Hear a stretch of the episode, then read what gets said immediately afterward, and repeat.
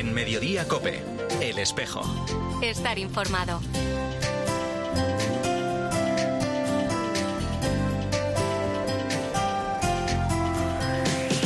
La una y 33 minutos, ¿qué tal? Bienvenidos al Tiempo del Espejo en Mediodía Cope en este 2 de febrero. A esta hora, como cada viernes, te cuento la actualidad de la Iglesia de Madrid, el saludo de Mario Alcudia.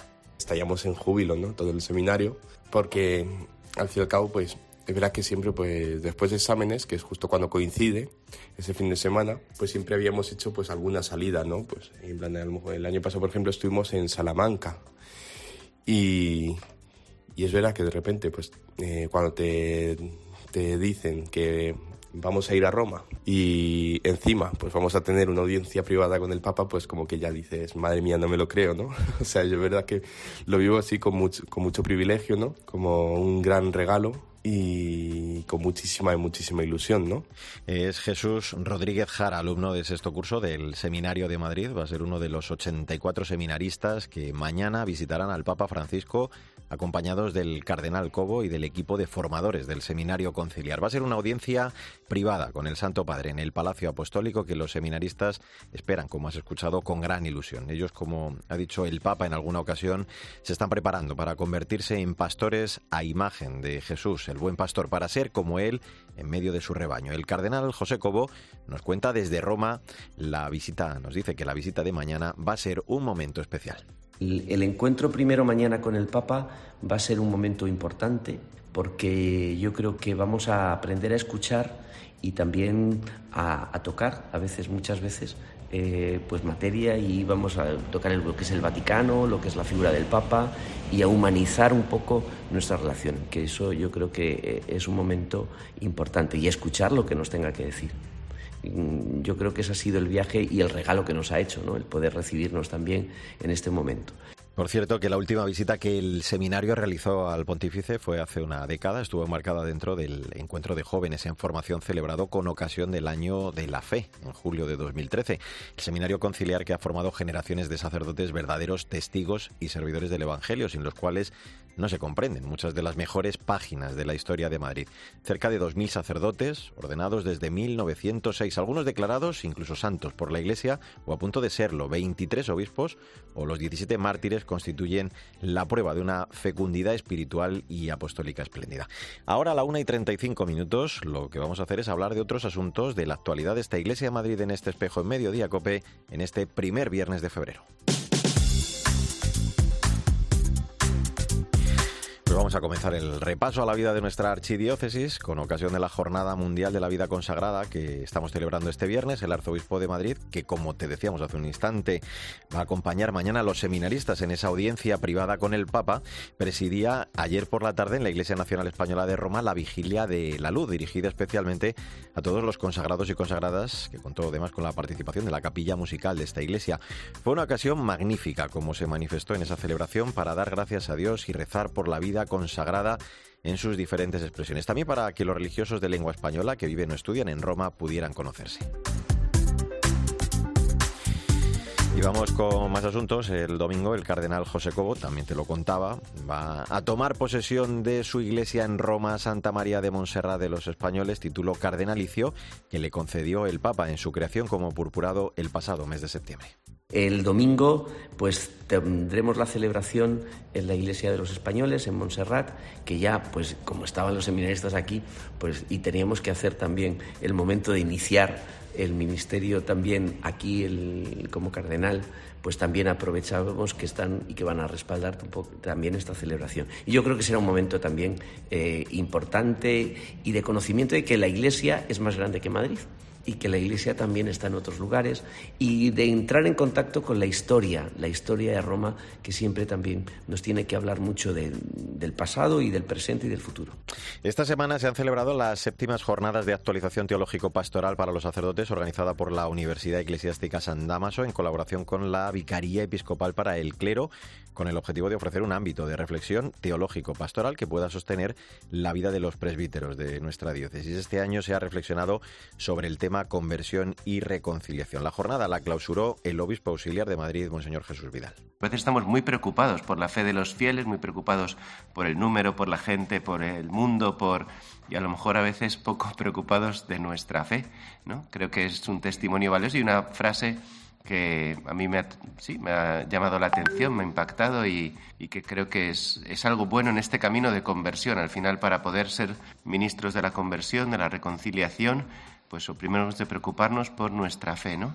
Estos días se ha reunido por primera vez el grupo consultor del Seminario de Madrid, nombrado por el Arzobispo de Madrid, que tiene por función asesorar y conectar de forma más intensa la formación y las actividades del Seminario de Madrid con las necesidades y la vida diocesana, como nos cuenta uno de sus miembros, el párroco de Canencia, José Manuel Sacristán. Pero a mí sí me preocupa un poco lo que es, mm, han hablado de, de la línea sinodal, de lo que es ser diócesis. O sea, mm, quizás nosotros, digo nosotros, nuestra generación, lo tenemos muy metido en las entrañas. Iglesia en Madrid.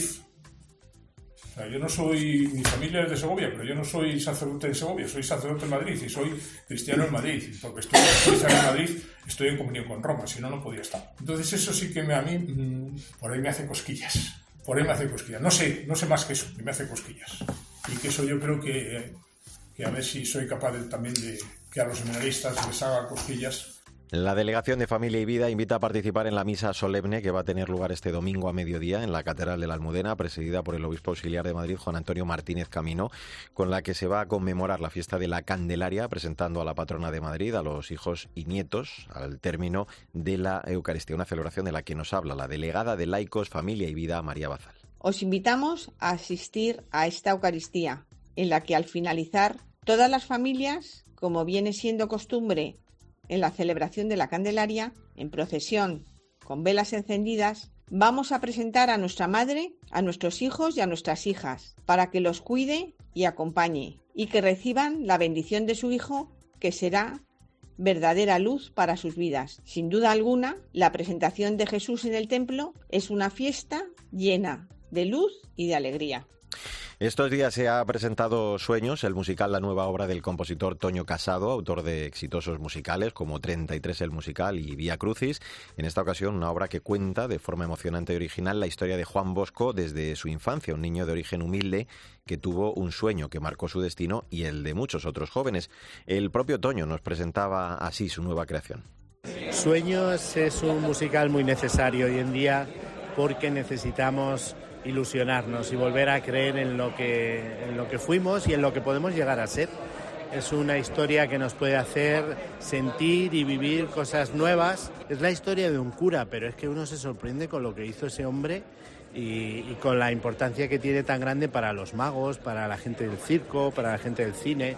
Y un apunte más, el jueves, memoria litúrgica de Santa Josefina Vaquita, se va a celebrar la décima Jornada Mundial de Oración y Reflexión contra la Trata, en esta ocasión con el lema Caminando por la dignidad de escuchar, soñar, actuar. Madrid va a conmemorar la jornada con una vigilia de oración que va a tener lugar ese mismo día a las 8 de la tarde en la parroquia Nuestra Señora de Guadalupe. Bueno, pues así hemos llegado a la 1 y 41 minutos.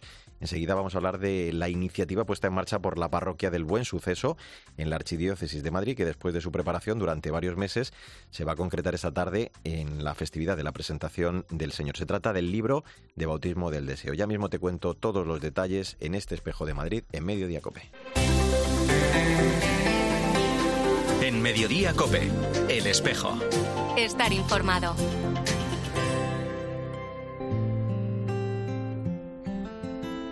Me he hecho tantas preguntas intentando entender me he lanzado a buscarte sin saberte ver.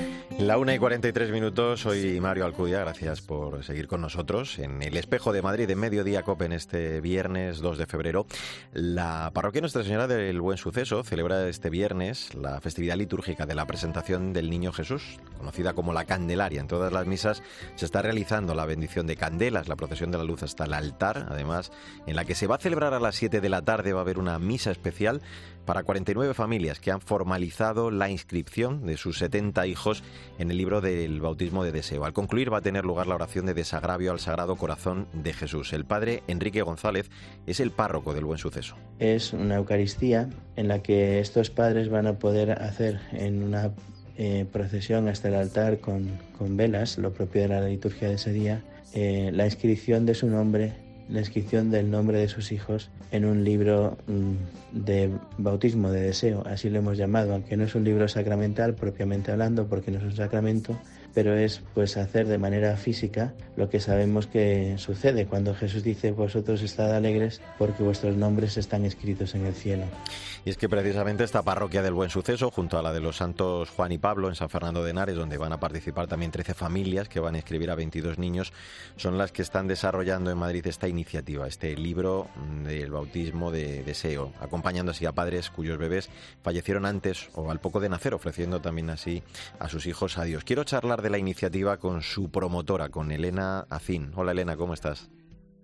Hola Mario, buenos días. Buenos días. Una iniciativa que tiene su origen, creo que en Polonia, y que en nuestro caso nace no durante la pandemia, con la experiencia de la funeraria en vela, ¿no? Para dar sepultura digna a estos eh, niños, ¿no? Sí, acompañamos a unos padres que su hijo falleció con 10 semanas de gestación y, y les acompañamos y nos dimos cuenta un poco de con cuánta soledad se vive la muerte de estos niños y que realmente como que no estamos preparados eh, para acoger a estos padres. El libro, como decimos, eh, se va a abrir esta tarde, coincidiendo con la festividad de la presentación del Niño Jesús en el templo. Van a ser inscritos, creo, en el momento del ofertorio. Pero ya en estos meses previos eh, se han celebrado, creo, varios encuentros preparatorios, ¿no? Sí, porque o sea, no es un acto, una mera inscripción en un libro, sino que hemos querido hacer como un itinerario de oración con los padres en el tiempo de Navidad para que vivan como la, esta Pascua que están viviendo sus hijos, esta entrada en el cielo, a la luz del misterio de la Navidad. Entonces hemos tenido dos encuentros, uno antes de Navidad y otro antes de la fiesta de la presentación, y a lo que invitamos a los padres es eh, acoger a su hijo, si no le han puesto un nombre, que le pongan un, nombre y dar el paso de entregar a su hijo al, Señor, ¿no? Que es lo que vamos a vivir esta tarde. Pues mira, vamos a escuchar precisamente a uno de esos padres, Alejandro, y enseguida hablamos de ello. Jesús o María es hijo, es hermano, es nieto, es sobrino, tiene su nombre, ha dejado huella, tiene su lugar en nuestro corazón y en nuestra familia. Sabemos que es santo y ha nacido para el cielo. Y gracias a esta oportunidad, al bautismo de deseo, podemos hacer visible esta certeza que tenemos en el corazón. Pues eh, hablaba de su hijo o su hija, porque la criatura murió cuando su esposa Beatriz estaba embarazada, tan solo de 10 semanas, un parto doloroso, con en el mejor de los casos eh, muy poco tiempo para vivir, ¿no? La alegría del nacimiento. Es eh, fundamental, ¿no, Elena? La fe, la oración para sobrellevar esa cruz, y son muchos los padres, como acabamos de, escuchar, en cuyo testimonio me imagino que has comprobado la, la ejemplaridad, ¿no? En esa aceptación de la voluntad del Señor.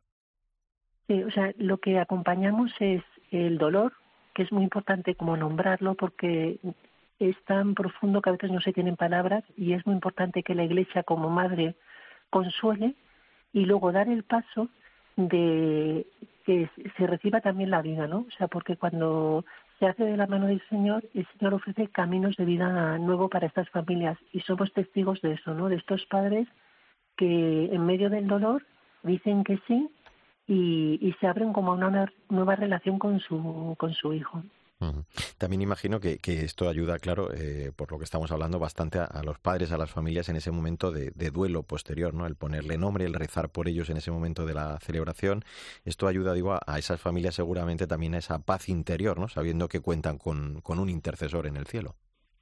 Él es, es muchísimo. Para nosotros está siendo como muy emocionante estos encuentros con los padres se han venido padres que su hijo falleció en, hace eh, más de 60 años. Otros padres que acaba de fallecer su bebé, ¿no? O sea, son muchas veces realidades que se han vivido en muchísima soledad y que quizás es la primera vez que lo pueden a veces compartir entre el propio matrimonio y, y que luego como que se acoja en la comunidad eclesial, ¿no? Entonces, es, mm, yo creo que es mm, muy importante para los padres mm. y luego muy importante también un regalo para, las, para nosotros, ¿no? Porque realmente estos niños, este gesto que van a hacer los padres de presentación es luz para, para el mundo y para la Iglesia. Mm.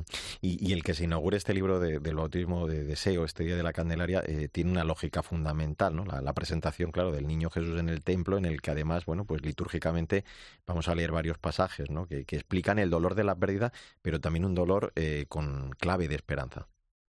Sí, eh, así es, ¿no? Es como María y José, los padres esta tarde presentan a Jesús en el templo, estos padres consagran eh, que ya lo han hecho de corazón, ¿no? Pero es como esa consagración de sus hijos, igual que en el bautismo es una consagración pública por el bautismo cuando un niño nace con vida, mm.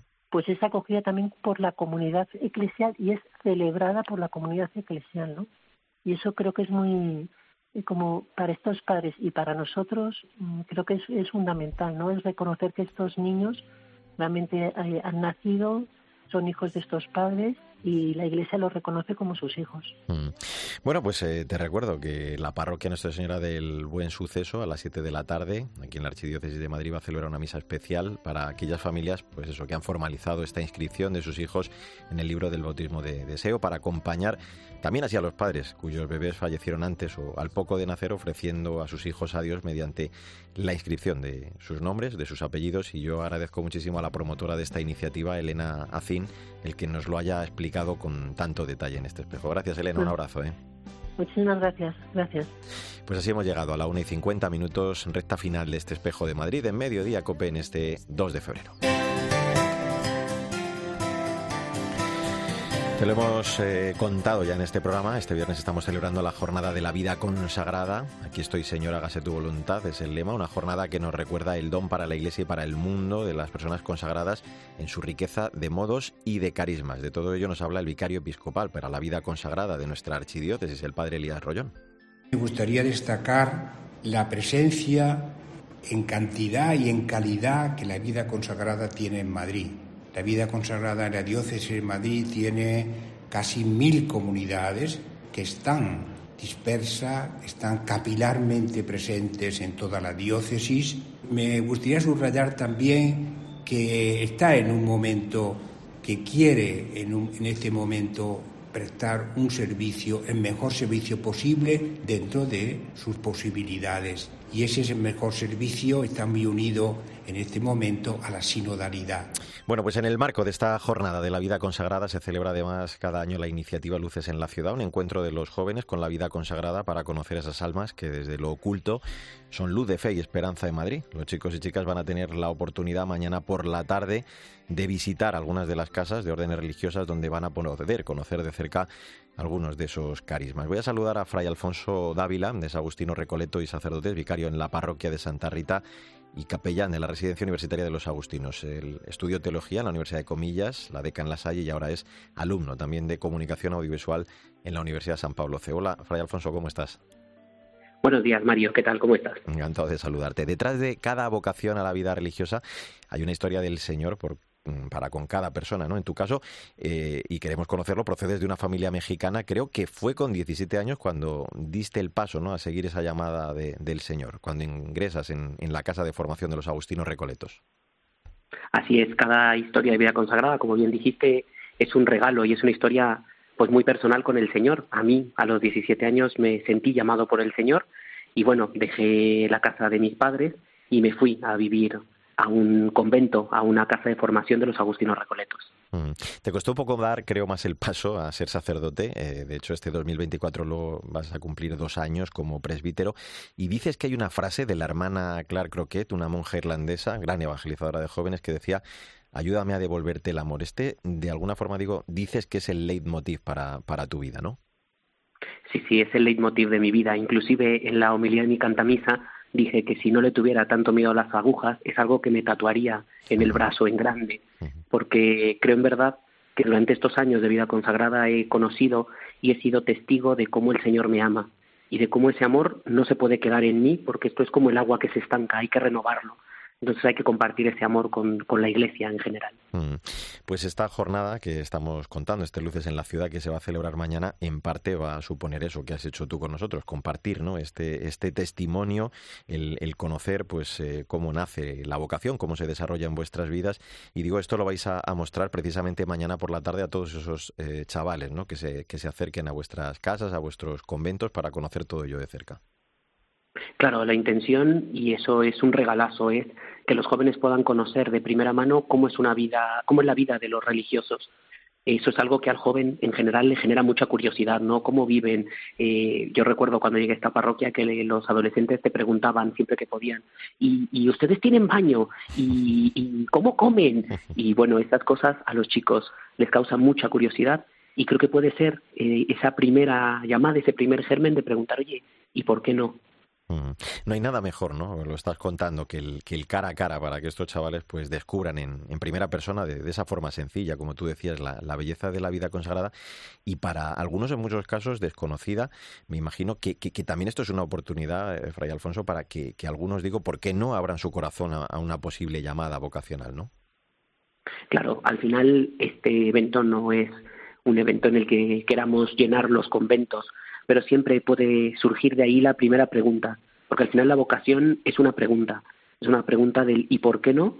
y también es una pregunta eh, del para qué soy o para quién soy, más bien. Entonces, este tipo de jornadas nos pueden ayudar a que los jóvenes se hagan esa pregunta. Yo creo que es fundamental hoy en día ayudar al joven a que se haga preguntas y si pueden ser preguntas que sean fundamentales y trascendentales para su vida, mucho mejor. Mm. Decíamos que, un gran número de comunidades vais a abrir las puertas de vuestras casas para compartir con ellos esas eh, horas, eh, vais a compartir lo que sois, lo que tenéis, algo que, me imagino hacéis con, gran ilusión, ¿no? Porque esto también os permite que, os conozcan y así a la vez también, digo, dar testimonio del amor de Dios, ¿no? Eh, cada uno es de vuestro carisma concreto. Claro, yo creo que todas las comunidades que van a abrir sus casas están muy emocionadas y es un día especial.